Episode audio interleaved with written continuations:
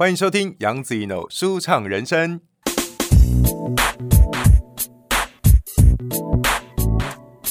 本节目在爱听听抢先首播，赶快来订阅我的频道哦！等下我说不能笑太大声，可以啊，可以哦，可以可以可以，因为它这个很厉害哦，这个麦才会收，刚换的哦，它防喷麦哦，太棒了。对，然后我们只要后置去，其实基本上把那个音轨那个。大小音量拉差不多就可以了。嗯、你有你有常做访问吗？嗯，我之前是有那个有个朋友，他是做 podcast。哦，我们这也算是 podcast，对对对，因为我们是属于中华电信爱听听的一个 app，就是我们首播会在爱听听，嗯，对。但是下个礼拜就会在比如说 Apple Podcast 啊、嗯、，Apple Podcast 有你的节目，有有有有。我其实我自己有两个节目，真的，就除了这个杨子怡的舒畅人生以外，还有一个叫台湾义大第一品牌，完全是 copy 台通，就是就是台湾通勤第一品牌，对。然后我就是 copy 他，因为我太喜欢他们了，嗯嗯嗯，所以我是每集都听。我刚刚在开车过来的时候，我也是听他们最新的这一集，讲过年超好笑的，嗯，哎，你有听吗？你还没听到？昨天上的，嗯。哎，老师你好，好你好，那我们要开始了。好，欢迎收听台，哎不对，因为刚刚一直在讲那个嘛啦，开玩笑的。欢迎收听杨子怡 no 舒畅人生，大家好，我是杨子怡。今天要访问的这一位呢，哦，基本上算是引领期盼吧，因为我跟那个制作人君姐已已经讲很久，说我们有机会，希望可以访问，就是相关的专业知识，就是我们的药师林佳慧林药师。嗨，大家好。哎，药师，嗯，你也吃素啊？对，哎、欸，你先跟大家简单的自我介绍好不好？你是哪里的药师啊？呃，我现在在联合医院阳明院区当药师，那之前在台大医院当药师。哦，都是在医院里面，对，都是医院药师。那在医院的药师跟一般我们坊间看到的那种药局的药师有什么不一样吗？嗯嗯、呃，其实我们工作内容会有一点不太一样，就是社区药局药师的话，主要就是客人走进来，他不一定是病人，他有时候会买一些保健食品啊，或是有一些人参晚肠之类的。对对对对，对，对。然后，所以其实我觉得社区药局药师他本身除了带有药师专业之外，他必须还有一个嗯带点商人的气质，就是他必须还要想说，哎，卖这个药品，就是他除了。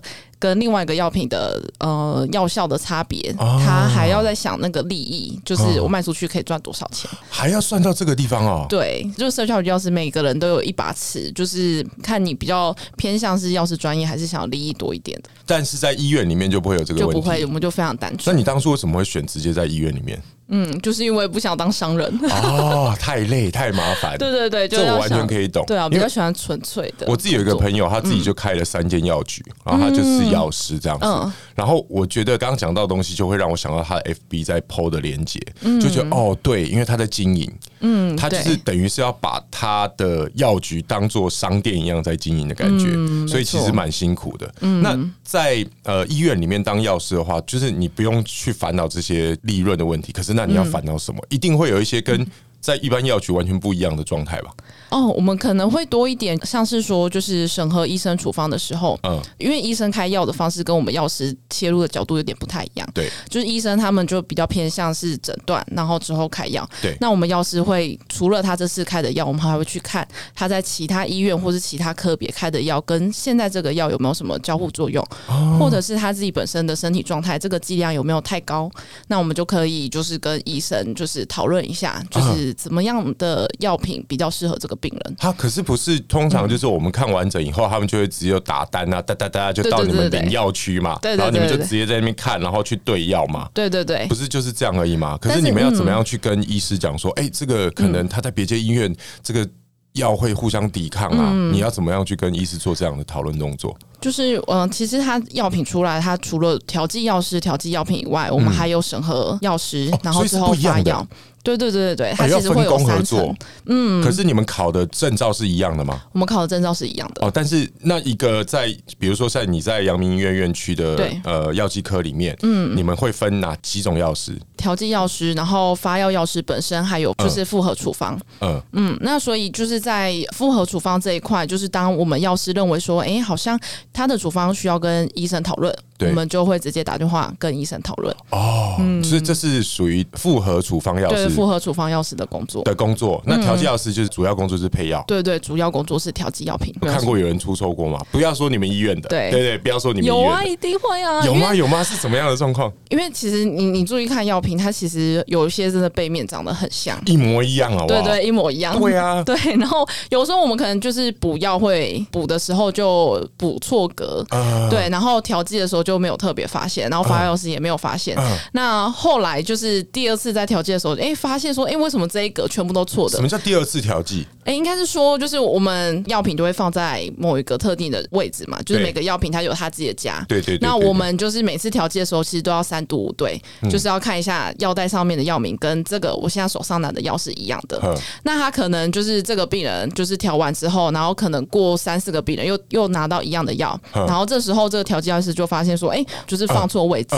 那这时候就会去审视前面已经发出去的那些药品有没有哪些是确实是有调剂疏失这样子，然后就要每个病人打电话去问啊，追回来就对了。对，就会追回来。哇靠，哎，那其实很麻烦哎，其实很麻烦，因为吃错可能会有危险。对，没错。哇，那那其实风险很大哎。对，但我们会尽量避免，但是有时候就是病人也会在前面抱怨，如果等太久，就是也是会抱怨，所以我们为了要快，然后又要准确，有时候就很很两难哦。我觉得台湾也是会有这个状况，因为因为健保的关系，所以很多人就是算是浪费医疗资源，就是就是拿药，啊拿了也不一定会吃，反正他就拿了安心这样，然后就会导致说，比如说呃，你们在领药药局那个地方就会特别的 rush。超多人就是排队啊，然后领不到药这样，其实这很麻烦。嗯，我想请问一下，你怎么会想要当药剂师啊？怎么走到这一步？因为通常大家会说，我小时候要当医生，对，呃，我要当律师，对对对，通常说 会选医师吧？你怎么会特别跑去当药剂师？嗯，这什么原因？其实我我那时候就是还是学生的时候，我身旁是没有认识的人是当药师的。嗯嗯，那我那时候是因为分数刚好，就是我可以选择当牙医或者是。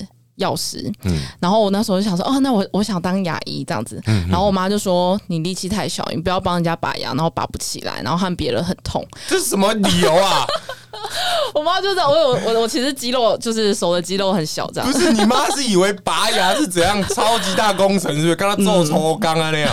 对，嗯，然后我就被说服了，我说好，那我就念药师。哦，那个时候是已经考到，那时候是可以选择，好像中山牙医或者是台大药学。哈，嗯，然后你最后选择台大药学，对，你还是离家比较近。对，有可能我妈想要我离家比较近，这样。对，我觉得这对对对，也应该是这个。哦，所以那那你当初在读的时候，你有觉得说，哦，shit，我后悔了，我应该要去当牙医了。我为什么要当药师，要备那么多药？然后，嗯，你你你以前高中的时候化学就很好吗？呃，对，应该三类组的吧？对，三类组。哦，你化学就很好。对对对，我也是三类组的。哦，真的。我化学永远不及格，我最高分三十三分。哦，我的天哪！我整个高中，但我物理跟数学很强。嗯，我化学就是我怎么样都没有办法搞清楚它的分子链啊、环状什么的，我完全没有办法搞懂。嗯，所以我很讨厌化学。好，我根本这辈子不会去想到要去考药剂师这件事情。嗯对啊，你觉得很好玩？对，我觉得很好玩。上课都上些什么？就会看很多药品的结构，嗯，对，因为其实如果对结构就是结构，就是结构就是最讨人厌的东西啊，对。对啊，一一排这样一练这样子，哦，莫名其妙的，对对对对。然后还有就是因为药品就是本身制成就是就是里面牵涉很多化学反应，嗯，所以也要学很多化学反应。例如说，我知道这个结构，我要用怎样的方式合成，最后变成这个。哦，所以你会制药？呃，以前学过，现在忘记了。所以你看那个，哎、欸，我忘记那部片叫什么了，《绝命毒师》。绝命毒师，对对对，绝命毒师，对对对，是吧？到时候我们全错。好了，如果有错的话，大家也可以给我一点反馈，纠正我一下啊！希望大家有在听我节目。对，他就是化学老师，对，然后所以他制成那个毒药，对，超酷的，嗯。所以你自己有制造过药吗？在学生的时候，在学生的时候有。你制过什么药？呃，紫云膏，紫云膏。紫云膏是伤口创伤擦的那种，对对对对，就是中药。那是中药哎，那是中药。你学的是西药还是中医？呃，我们其实药学就是学程里面也会有中药的部分。嗯嗯，对，中药、生药。然后例如说，就是有一些炮制，像是呃一些呃喝的那种止咳化痰的药啊什么的，泡制的过程也会用。哦，对，所以基本上就是你必须要了解这些东西。对对对。那你们会了解食补这一块吗？食补的话也会，也会。对，因为中药其实本来就是那个中西医同源嘛，就是食材，然后后来一直被精炼，然后变成现在的药品。那我们回到一开始讲到，就是所谓的一般药局跟那个大医院嘛，嗯、然后我说到那个健保，嗯、大家都会可能就是过度领药这样。嗯，对。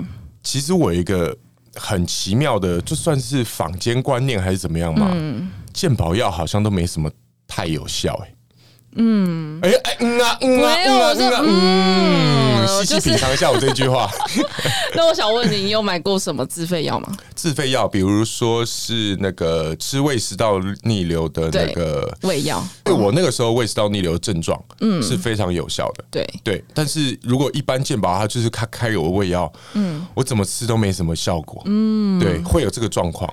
好，其实我们那个就是健保药的话，它其实会有一些呃，政府它在规划某些药品，哪些可以是健保给付，哪些是要自费，他们会有一定的标准。对，例如说你刚刚说的胃药，它其实有一些条件下它是健保哦，它可以鉴保，对，它可以鉴保给付。对，例如说你要做过胃镜，那它就可以鉴保开给你。对，然后就是还有像是呃，你有听过维骨力的话，那个它是算是指示药品。是，那这个就只能自费，是不用处方钱，就外面的一般的药局就可以买。就是其实我们药品分为三三类，哪三类？成药、指示药跟处方药。嘿，对，成药就是一般像是万金油啊那种，就是一般的。吉威福斯定那都算成药吧？吉味福斯定是指示药。哈，哎。大家吉威福斯定不要乱吃，好吧？它是指示药，它是要药师或是医生指示下你才可以吃。就是你可以看一下那个它的制药的呃字号哦，它会有写。对，如果它是成药的话，就是在一般商店都可以买得到。那如果它是指示药的话，就是要在药局才买得到。OK OK OK。那处方药就是在药局你也买不到，就是像是说威尔刚，嗯，威尔刚，如果你是。用来就是呃，因为勃起功能问题的话，那那个因为就是在医疗上面，它不是必须治疗的，所以那个也是算什么自费？勃起障碍还不是必须治疗？我问你，药师，对勃起障碍对你来说，你觉得该不该治疗？是不是必须？嗯，是必须的，对不对嘛？我觉得我们这个食药署认定有点问题哦。对，就是对对对，就是认定问题。OK，好哦，所以那个东西就是一般药局也买不到。就是你可能要到特定有在卖的，或者说大医院，对，要要在医院，然后有医生开处方签，你才能买。那如果说医院开了处方签，然后我到一般药局，那个药局里面有这个药，我是可以在那边买的。你是指说就是医生开交付处方吗？就是他有处方签在一般药局哦。那这样的话，药师可以给你。但如果你是说哦，我之前有曾曾经有这个诊断，啊、医生曾经开过，那我就懒得再看一次医生，我就说，哎、欸，我之前领过这个药，你可不可以卖我？哦，对，那这就是不行。这个理论上是不行。哦、OK OK，因为他们本来就是处方药，就是我反正我们是看完诊以后，医生给我们这个处方签，我们就当下就是要拿去用，就是这个使用一次基本上就要作废了。对，没错。OK，那我了解。嗯，你刚刚有讲到。威尔刚，对，那就让我想到那个电影《爱情要不要》，嗯，我最喜欢的演员。OK，好，对，就是呃，在里面有讲到，就是、嗯、其实你整部电影，你感觉就是卖最好的药，就是所谓的跟性有关的药，嗯，对，性功能药，它里面应该就是卖蓝色小药丸吧？对，没错，对。对，真的吗？在所有药里面，嗯，性功能的药是最夯的吗？呃，应该是说，欸、你知道威尔刚一颗大概多少钱吗？我不知道，因为他现在现在除了那个就是勃起功能，除了威尔刚，还有另外两个。那这三种药品大概是，是合法的。呃，对，台湾合法，嗯、然后大概两百到四百这样。威尔刚，然后啊，西利士跟乐威壮。哦，西利士、乐威壮跟威尔刚，对，它就是三个是不同的，一个是就是。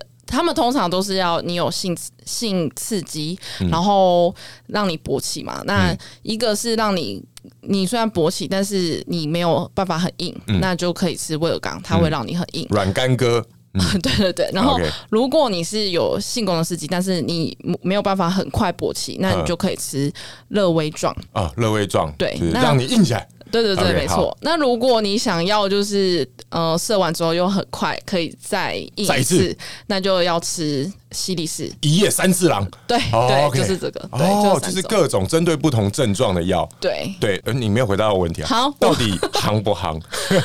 其实，在医院就是不多。嗯，对。那但是它其实就算高贵药啦，因为它一颗大概两百到四百块。哦，这么贵啊？没错。哦。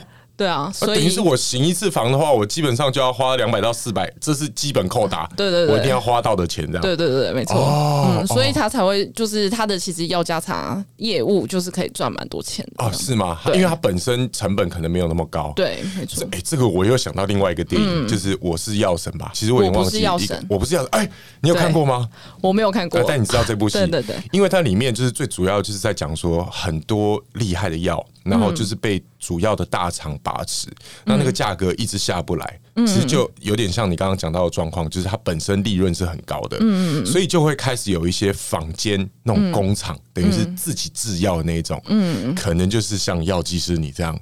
从学校毕业以后没有到医院服务，然后他有这样的专业知识。我说有些人啊，有些人对，就是学或或者是化学老师嘛，对不对？他知道怎么样去组成，嗯所以他就一样制制制成了一模一样的药，嗯，几乎了山寨版，可是价格就是比他低一个一半，嗯嗯，对。那这种药它会有危险性吗？这种药它可以吃吗？那像坊间这样这么大的药厂，他们把持住，然后让这个价格居高不下，嗯，这样子有办法治得了他们吗？嗯，对。其实那个那部电影里面的他的那个就是主角，他是去印度买嗯学名药，嗯嗯嗯，对，学名药它其实也是印度的那边的药厂做的，所以它其实过程也是完全合法的。等一下。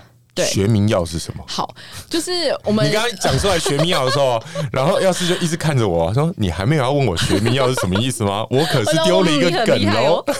对，好好，就是药厂研发一个药出来，就是它会取得专利。嗯、那专利可能五到十年，就是会在这一段期间，其实市面上不能有其他的药品出来，就是它等于是有点像保护这个药厂，它很辛苦花了很多亿，然后做了一个新药出来，所以在市面上有五到十年的专利权。哦，对，那这时候其实其他的药厂他们就会，因为他有公开他的一些就是结构还什么的，嗯、那他们就会在私底下做类似那样成分的东西，然后这些就是对对对，对。那这些的呃东西就是学名药哦，对，那等到专利过，这些学名药的药厂就会开始贩售这些学名药，嗯，对，那因为它少了那前面研发的那过程嘛，所以它其实它的成本会比较低，对，所以它其实学名药的。药价会比较低一点，嗯，那这个时候就是专利药的药就会变成它的价格也会变成往下，才有办法跟其他药品竞争，嗯嗯，对。那所以像刚才那个药神的那个电影里面的话，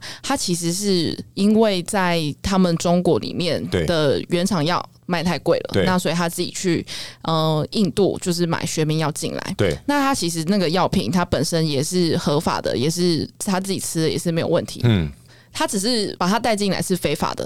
哦，因为等于是走私进来，对对，他是走私进来的，没有经过报关，没有经过审核，对，没错，是，对，就像你在台湾就是去。那个进口就是其他国家的药进来，这个就也是就是等于是有点走私进药的，是是是是。过程，但是它的药本身是没有问题的。哦。对，但你刚刚说的另外一种，就是如果我自己私底下合成，嗯，就是这种，就是它就变成是贩卖假药，就是像之前那个降血脂的药，就是在两三年前，是。就是有冠子托，就是被爆说，哎，为什么它是？假药，就是它跟原厂药是不太一样。那后来发现，那个是台湾人他自己就是拿另外一种降血脂的药去制成，对对，去制成就是要仿专利药。嗯，对。那那如果他不贩卖的话，就不犯法吧？不行，因为制制造就是没有合法的制造，这个本身就是也是伪药哦。对哦，因为就算呃，不管是制药还是什么，它相当于也是制毒啦。对对对，对，因为我今天如果制出来，然后我不贩卖，我自己使用，这我也是犯法。对哦，我懂。那接下来问，因为我刚刚有讲到说制药嘛，自己自制嘛，对。就跟毒品有关啊，嗯嗯嗯台湾啊，因为基本上我我我有一些朋友他住美国，嗯，然后还有我我自己也有去荷兰出过外景，嗯，其实很好奇，就是大麻这一块，嗯，它用药在呃，比如说像成年过动症，嗯，然后甚至是雅斯伯格症，嗯，或者是有一些厌食症、忧郁症患者，嗯、其实，在很多国家，他们把大麻里面的成分，不管是 CBD 还是 THC，嗯，融在那个药品里面，这其实行之有年了。嗯，那就一个药剂师，你在台湾这样看，你觉得这个东西在台湾应该要合法吗？嗯，你的你你的感觉，我可以偷偷问你，那你有用过吗？你说那个大，我在荷兰出外景的时候有试过，对，那但是我不是吃那个药。对，所以我不知道，因为我自己也没有这个症状，我也不是有，我也没有成年过动症，我也没有忧郁症什么的，所以我不知道那个药吃在身体的效果是怎么样。可是其实我们看过很多影片，他们都有讲到这些东西。嗯嗯，对对对对。其实那个就是大麻里面的话，它是有很多种不同的大麻素制剂的成分。那刚才你提到就是两个是。目前研究比较透彻的，就是 DHC，就是四氢大麻酚。那这个成分它其实是比较有成瘾性的，就是你可能使用之后你会上瘾。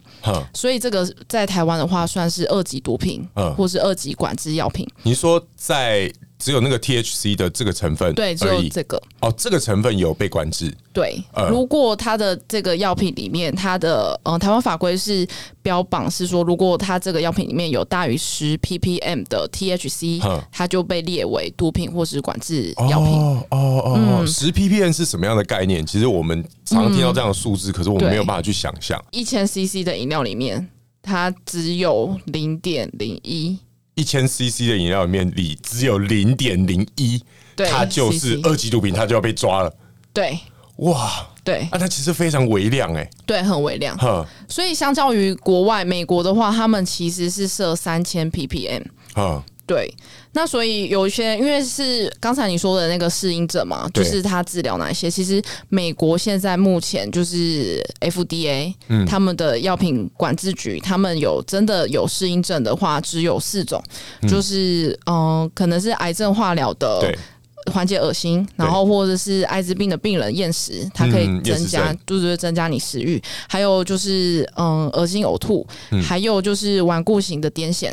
就是这四种，顽固型癫痫是小朋友那种小儿癫痫症。对对对，小儿癫痫就是他可能使用两种药品也没有用，然后也有尝试用手术啊，或是放电治疗，就是那些都没有效果。对，那就可以尝试用这个药品。那但是它有疗效的是另外一个成分，叫做 CBD。CBD 对，对，那这个中文的话是大麻二酚，那它本身是没有成瘾性的。是，嗯，所以这个呃 CBD 这个药品的话，在台湾算是处方药。嗯。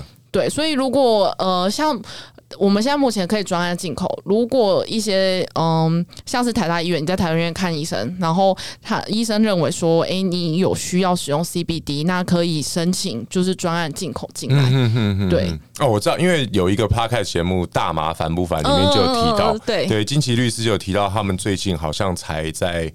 呃，在努力争取这一块，嗯，就是有关于 CBD 可以治疗的，嗯嗯，可是要是 THC 这一块，就是没有办法治疗吗？THC 刚刚这四个症状是 THC 治疗还是 CBD 治疗？是 CBD 哦，是 CBD 治疗，所以 THC 是没有办法变成治疗的药，它只会让人家兴奋。对对，它是兴奋，然后成瘾。OK，那那。身为一个药剂师，你其实你非常了解这些化学组合。嗯，你对于大麻入药这一块，你算是支持吗？我其实算支持哎、欸，因为 CBD 它本身的。嗯，疗效部分我们目前只知道这几块，主要就是因为研究不够多。对，所以如果有更多地方是合法化的，那就有更多研究可以发现它的其他疗效。啊，对。那但是后续，因为像是美国现在有些地方是合法化嘛，他们合法除了药用以外，他们有娱乐用大麻。对对对，也有娱乐用。对对，那但是他们也是在使用上还是有一些问题。是，例如说像是他虽然有医生的处方签，他拿了药，但是他有没有可能转手卖给别人？哦，对，那或者是你用了大麻之后，就是。因为它还是会有像嗜睡的副作用啊，对那你再去开车，那其实有些就是社会危害性的问题。对对对对，嗯、而且它又不像说是酒精，我们可以马上测，马上就可以知道说你有没有使用。嗯，哦，对对对对，这是等于算是社会上面我们要注意的事情会比较多。嗯、对，好，那之前啊，嗯，也有一一一种药，它也是被列为所谓的管制药品。嗯嗯，那它叫做一粒眠。嗯嗯，基本上我当初知道它的时候是在。概。高中、大学的时候吧，嗯，那个时候很泛滥，就是那个时候很泛滥摇头丸啊，嗯、然后很泛滥什么，那个时候好像刚开始有什么所谓的拉 K 这一块，嗯、然后就我有听到说什么叫一粒眠，嗯，然后一粒眠他们说哦，那就是安眠药，一粒眠到底是什么、啊？因为就字面上来看，它好像就是真的让你好睡。嗯就是一粒棉嘛，你吃一颗就可以棉嘛，对，没错。那它到底是什么东西啊？为什么又变成管制药品呢？如果只是安眠药的话，嗯嗯，好，就是它本身确实就是安眠药。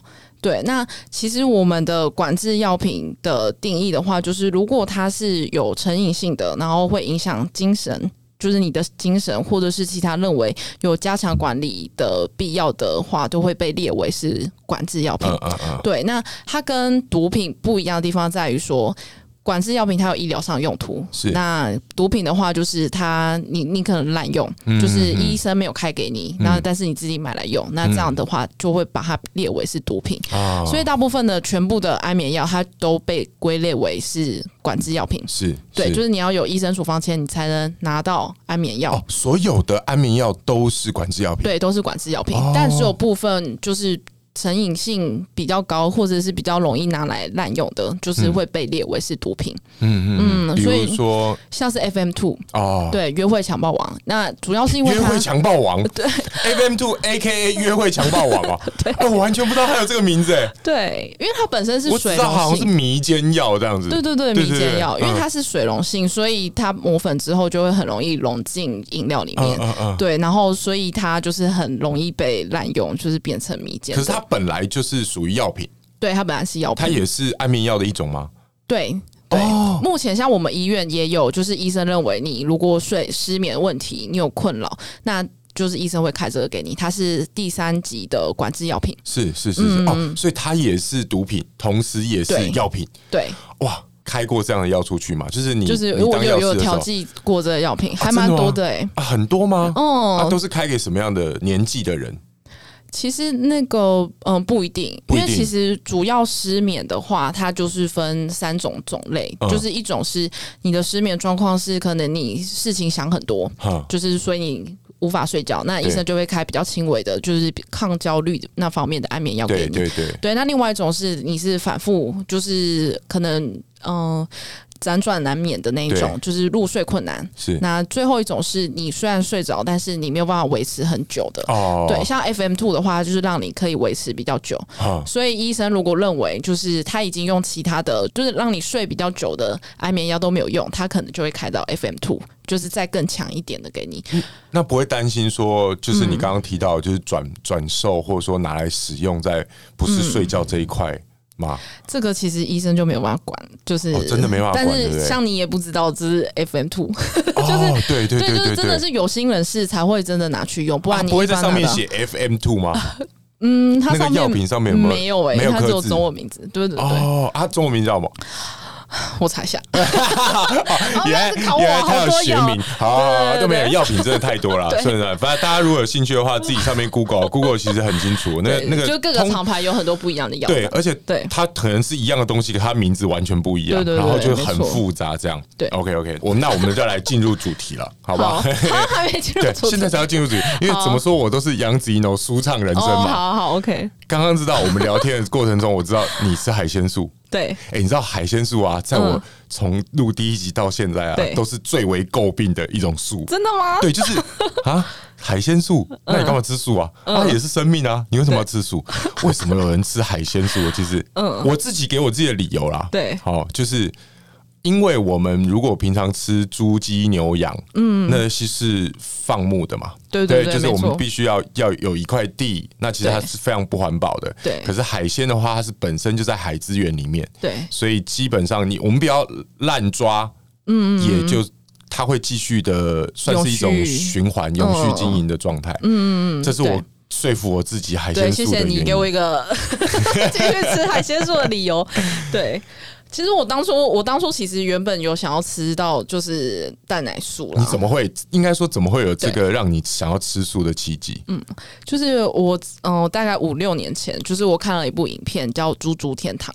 猪猪天堂，对，大家有兴趣可以 Google 猪猪天堂。啊，应该是吗？我第一次听到这个片。对对对对，嗯、就是它是好像是慈济就就是有录制的。然后他其实里面的主角他是养猪人家的第二代，嗯嗯，然后他就是一如往常，就是呃把猪就是要拿出去拖出去屠宰嘛。嗯、那他在拖某一只猪的时候，他发现其他猪都在叫，但是这一只被他拖出去的猪，它就是没有叫，就是他就只是双眼看着他这样子，哦，无声的抗议。对对对对对，哦、然后他就是把他再去屠宰的过程中，他就一直思考说，哎，这只猪想要跟他说什么？就是哎，我我被养这么大，我第一次看到天空，那你要带我去哪里？嗯，他开始有一点就是同理心作祟，就想说啊，好像好像很有灵性，我我想要把它拿回来养。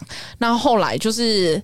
再回去那个屠宰场的时候，发现他已经被屠宰了。哦，是。对，所以他就立志说：“好，那我就要所有的猪我就不杀生了，然后而且让所有的猪都吃素。他自己本身就是后来也变成就是吃素的人。那他的口号就是：动物是我们的朋友，不是食物。嗯嗯。然后我就就是被感动。几岁的时候啊？就五六年前了啊，五六年，所以你大概吃素五六年，嗯嗯，然后你就被感动到，你就觉得，嗯，那我也来吃素。对，然后还有像碳碳排放量的这个问题，就环境，然后还有自己健康的问题，因为海鲜它算是比较低脂一点的啊，对，然后而且我又很爱吃海鲜，就是对我会我会努力的，对。哦，你还是有希望自己朝着全素的方向进行？你希望自己成为哪样的全素？是 vegan 吗？还是佛教素？因为佛教是五星都不吃。哦，我没有办法不吃五星。那蛋奶呢？蛋奶你有吃？对对，你有吃啊？OK，但你最后是希望可以戒蛋奶，然后吃五星，这就是所谓的 vegan。对对对对对，我希望可以做到这样。好了解。那海鲜你最喜欢吃什么？哎，我们在一个素食频道聊说，你最喜欢吃什么海鲜？这个好奇嘛，我好奇了解一下。我超爱吃套 Q 的。哦，你爱吃套 Q 哦？那你爱吃鹅爹吗？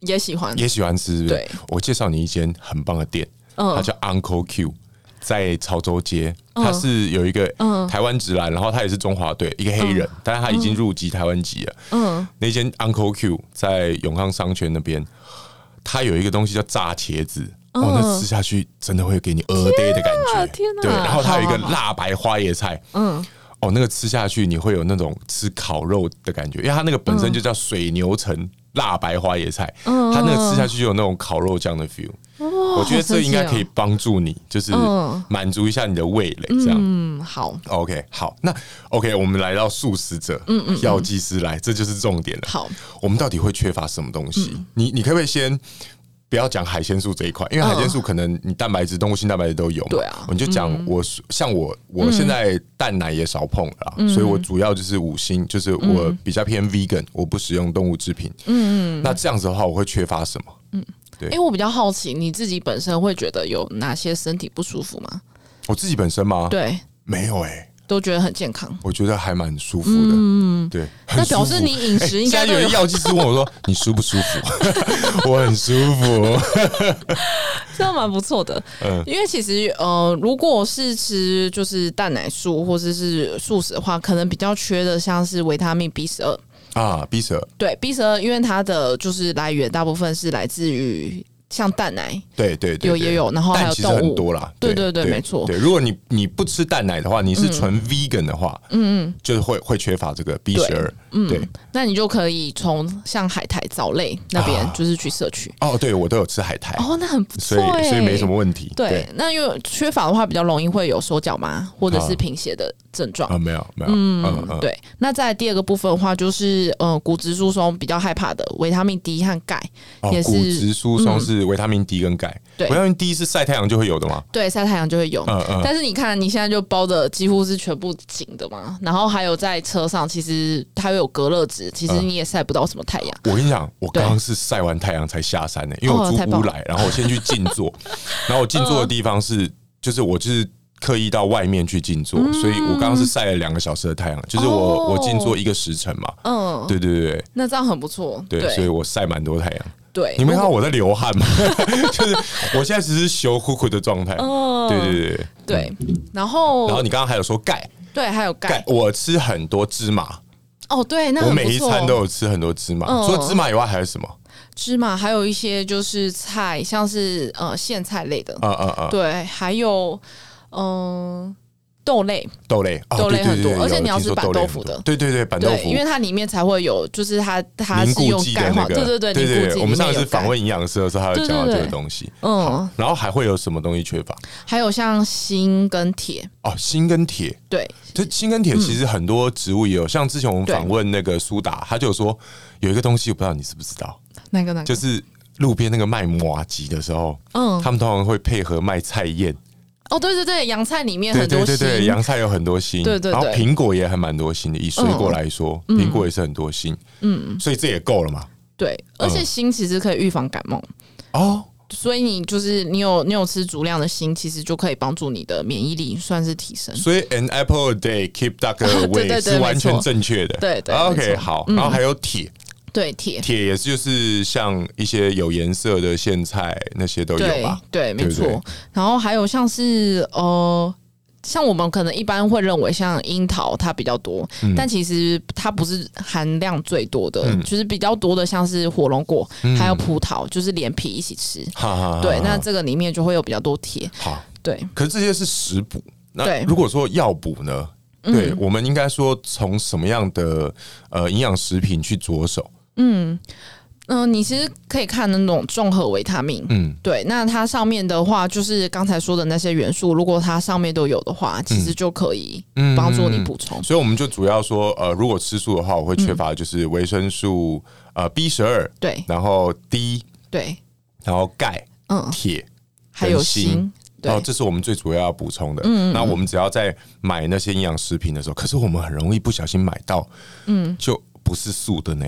哦，对对对，这个也是这个该怎么有需要考量。像是刚才说的那个钙钙片的话，其实如果你买的是碳酸钙，它就比较多会是从就是贝类啊，然后或是骨头里面来。对对对对对。但是其实目前也是有蛮多，像是海藻钙，它就是从海藻里面。萃取出来的钙，那这个就是素食者可以吃哦。所以我们要特别去看，就是说有没有上面它的成分是从哪里来源，因为它一定会有来源嘛。对对。现在好像都有规定说一定要写来源在哪里。嗯，我们只要注意好这个标示，基本上就没有问题。然后刚刚就是我们必须要补充的几个能量素，就是可以去补充这样。没错。OK，那嗯，最后一个问题了。好，哎，最近那个 COVID nineteen 对。非常严重，嗯，然后我们好像预计应该会有疫苗进来，嗯，对，那到底该打不该打？嗯，那你本身是想打还是不想打？我本身哦，我本身其实我对打疫苗这件事情是有一点抗拒的，嗯，因为以前小时候打那个卡介苗啊，嗯，我肿很大，你知道吗？对，大家会留疤，对啊，很痛，我到现在那个疤都还在啊。对，就是为什么要把一个病毒打到身体里面，嗯。然后让自己身体产生抗体，这是一件很奇怪，而且还是有很多人打进去以后身体产生不了抗体，然后就直接副作用就再见。嗯嗯嗯，对，我们该怎么办？其实它疫苗就是它其实作用就是它会先把一些就是呃，大部分可能有些是减毒疫苗，有些是就是死的嗯疫苗，它里面其实就是。打给你打进去少量的病毒，然后让你自己产生微量的抗体。是，那你下一次在感染的时候，它你的身体的免疫的那些细胞就会大量被活化。对，所以你就可以产生大量的抗体去把它压制下来。是对，就是它的原理。这就是减毒疫苗嘛，因为它本本身毒性比较少，减少了。嗯嗯。对，然后打在身体里面产生抗体。对对。然后还有就是除了减毒，还有就是它是直接是呃死的。死的病毒的疫苗，嗯，对，那他可能就是拿的病毒上面的一些，像是它的外外面的壳，嗯，对，或者是像什么叫病毒上面外面的壳？病毒上面有壳哦，对，病毒它的构造就是它里面其实它会有 DNA 或是 RNA，哈，对。然后在外面，它会有蛋白壳啊，对对对对对，保护它这样子，呃，就像是细胞膜那种感觉的壳外壳。嗯，对对。是。然后，所以其实有很多不同的就是疫苗的制作方式，像现在 COVID nineteen 最最常被讲的就是用 RNA，就是它就是弄一段那个病毒的 RNA，然后在你体内，嗯。那你的体内就是它会去呃辨识出这一个这一段 RNA，然后它会自己去制造那个抗体。哦，是，对。是那这个其实呃，为什么打流感疫苗，嗯，或者是打 COVID-19，它除了对你你本身就是你个人保护力以外，它还有另外一个是群体的保护力。嗯，就是当你像流感，我们会呼吁大家去打，就是越多人就是打流感的话，它的对于整个社会的群体保护力，它会是高的。嗯嗯。如果我们打的人很少，你感染的时候，你就可能感染给下一个，它的传播力就会很对对对对对对。那越多人打的话，你整个社会传播的速度就不会这么快。啊，就像是现在小朋友要打流感疫苗，所以爸妈都要打，对，这样基本上就不会传染给爸妈，然后就不会这样散出去这样子。嗯嗯，对，所以算是一种防火墙的概念。对，有一点像是对。那为什么大家那么怕疫苗的原因，是因为我们自己像大家如果是吃药的话，就因为我们本身有疾病，我们身体不舒服，所以知道要吃药，就是可以缓解不舒服。可是疫苗是一个预防的作用，所以你变成是说，你打了这个疫苗，我也不知道我有没有办法预防我之后的疾病。嗯，对。那而且我还要去承担它的副作用。嗯，对。所以就它会一直变种。你到底打有没有用？变种。对，虽然现在国外的呃研究看起来，就是像英国的变种的病毒，它的疫苗看起来还是有保护力的。对对，但但是就确实它的变种。就是病毒，它们变种是很快的，因为他们就是可能单只的 RNA 就可以一直变。嗯，对。那所以我们还是确实还是会担心，就是打了可能也没有办法，所有的变种的病毒都有办法防。不是无敌的。对对对对。好，那应该这么说，我不要说你给大家什么建议啊？哦，你会不会打？我的话，我会做好洗手，然后戴好口罩，这样子。对哦，那我了解了。对，没错没错。你正面回答我。对对对。好，那我也会做好，就是所谓的内外夹攻大力腕。对对对，没错没错。这个很重要。好，总之呢，不管是年假还是放年假外出出游的时候，大家要记得就是勤洗手，然后保持社交距离，记得戴口罩。这样其实卫生清洁保持好的话，基本上就不太会有这个状况。还有，如果吃素的话，你可以远离这些病毒，因为很多病毒都是从动物传出来的。OK，好像蛮有道理的，其实蛮有道理的啊，对不对？就大家一起来吃素吧。好了，今天杨子怡的舒畅人生就到这边了，拜拜喽。嗯，拜拜。